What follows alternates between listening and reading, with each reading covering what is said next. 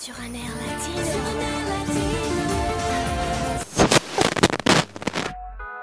Ese cuerpito que tú tienes, el traje de baño chiquitito te queda.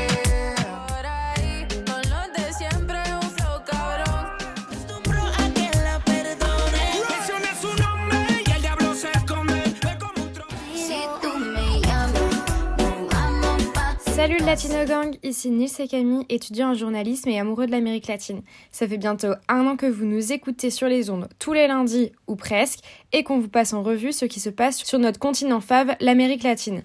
On vous souhaite un feliz año, et pour le premier épisode de l'année, on vous fait un point sur les présidentielles du Chili, au cas où vous n'auriez pas suivi depuis notre dernier point. Puis on s'envole pour le Venezuela pour parler de la présidence par intérim. Et enfin, le Premier ministre haïtien a dénoncé avoir été victime d'une tentative d'assassinat six mois après le meurtre du président. On fait le point. Au Chili, les élections été tendues jusqu'au dernier moment. Comme nous vous l'avions dit, le peuple avait le choix entre deux candidats très différents au second tour, Antonio Cast, d'extrême droite, fils d'un ex-nazi exilé, et Gabriel Boric, trentenaire, leader du mouvement social de gauche allié du Parti communiste. Au premier tour, Cast devançait légèrement Boric, d'un peu plus de 2% d'écart. Tout devait donc se jouer au second tour. Oui, tu l'as dit, c'était assez serré et le pays était très polarisé. Traditionnellement, le Chili avait tendance à choisir plutôt les candidats de centre droit ou de centre gauche après Mhm. les extrêmes vécus pendant la dictature de Pinochet.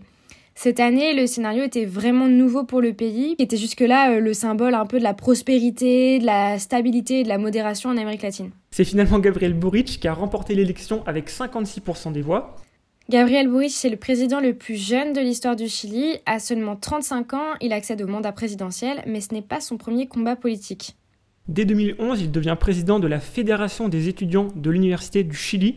La même année, il est l'un des principaux leaders du grand mouvement étudiant qui demande une réforme du système éducatif, qui au Chili est principalement privé. Boric n'est pas originaire de la capitale Santiago, au contraire, il vient de la ville de Puntas Arenas, dans la région de Magallanes, à l'extrême sud du pays, et en 2014, il réussit à remporter le siège de député national pour cette région. En 2019, il soutient les importantes manifestations qui dénoncent les inégalités sociales très présentes au Chili. Contre toute attente, il accepte l'accord proposé par le président chilien Sébastien Piñera qui organise un référendum pour l'écriture d'une nouvelle constitution dont on vous avait parlé. Finalement, en juillet 2021, il remporte la primaire organisée par les partis de gauche en s'imposant face au candidat du Parti communiste. Sans être un révolutionnaire, Gabriel Boric est tout de même le président le plus à gauche depuis l'élection de Salvador Allende en 1970. Il soutient totalement le processus de rédaction de la nouvelle constitution et a promis d'instaurer au Chili un État-providence, c'est-à-dire un État qui intervient fortement dans l'économie, notamment pour assurer aux populations les plus pauvres des droits à l'éducation, à la santé gratuite ou encore un système de retraite publique. Au Venezuela, le leader de l'opposition Juan Guaido a été confirmé au poste de président par intérim par l'Assemblée nationale. Camille, tu peux nous expliquer ce qui s'est passé? Alors, tout commence dans la nuit du lundi 3 à mardi 4 janvier. L'Assemblée nationale du Venezuela, élue en 2015 et qui n'a aucun pouvoir, a prolongé d'un an le mandat de Juan Guaido, qui est président par intérim autoproclamé depuis 2019. Il essaye d'être reconnu à la place de Nicolas Maduro, c'est ça? Oui, début 2019, quand il est nommé président par intérim, la communauté internationale ne reconnaît pas la réélection de Nicolas Maduro qui vient d'avoir lieu et l'opposition contrôle l'Assemblée. Guaido est donc en position de force et il est reconnu président par une cinquantaine de pays, dont les États-Unis. Sauf qu'en 2020, l'opposition décide de boycotter les élections législatives et une nouvelle assemblée est élue, cette fois contrôlée par le parti de Maduro. On peut dire que le mouvement autour de Guaido s'est essoufflé et que Maduro ne se sent plus aussi menacé par lui qu'en 2019. Mais Guaido a encore certains pouvoirs euh, au Venezuela? Alors au Venezuela, pas vraiment. Par contre, les actifs, c'est-à-dire les comptes à l'étranger de Maduro, sont bloqués, mais pas ceux de Guaido. L'Union européenne le reconnaît encore comme le seul interlocuteur valable au Venezuela, même si elle a aussi euh, des canaux de discussion avec Maduro, bien sûr. Mais la légitimité de Guaido semble de moins en moins importante. Par exemple, Julio Borges, ministre des Affaires étrangères du gouvernement intérimaire, a décidé de quitter le gouvernement car il estimait que la présidence et le cabinet devaient disparaître. Et quand même, Guaido, il a l'appui de- des États-Unis, même si l'arrivée de Joe Biden à la Maison-Blanche a un peu changé la donne, il est quand même super supporté par, euh, les États-Unis, et ce qui lui permet de garder une certaine importance. Après, cette année, il y a euh, différents moments qui pourraient créer des tensions dans le pays, notamment il y a une élection euh, dans le fief d'Hugo Chavez qui avait été remportée par l'opposition. L'élection a été annulée, elle va être rejouée, donc ça pourrait aussi créer des tensions. Peut-être qu'il pourra capitaliser là-dessus pour, on va Mm. dire, reprendre un peu du poil de la bête, mais pour le moment, en tout cas, il n'est pas du tout en position de force.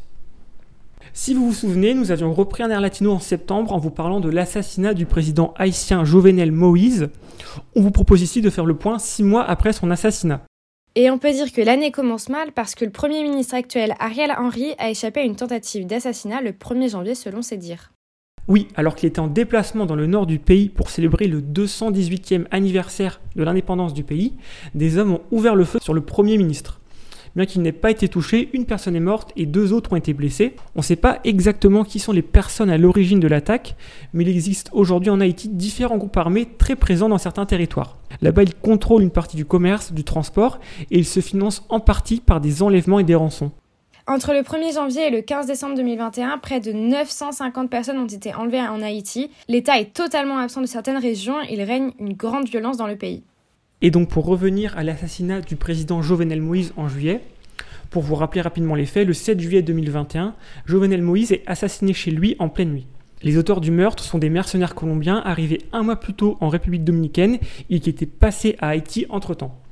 Une fois le meurtre découvert, une chasse à l'homme est, lancée et 19 mercenaires sont arrêtés, 3 tués par la police.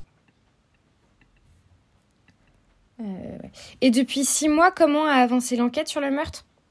Et bien en fait, il ne s'est pas passé grand-chose. Les 19 militaires sont toujours emprisonnés à Port-au-Prince en attente d'un jugement qui pour le moment n'est pas encore prévu.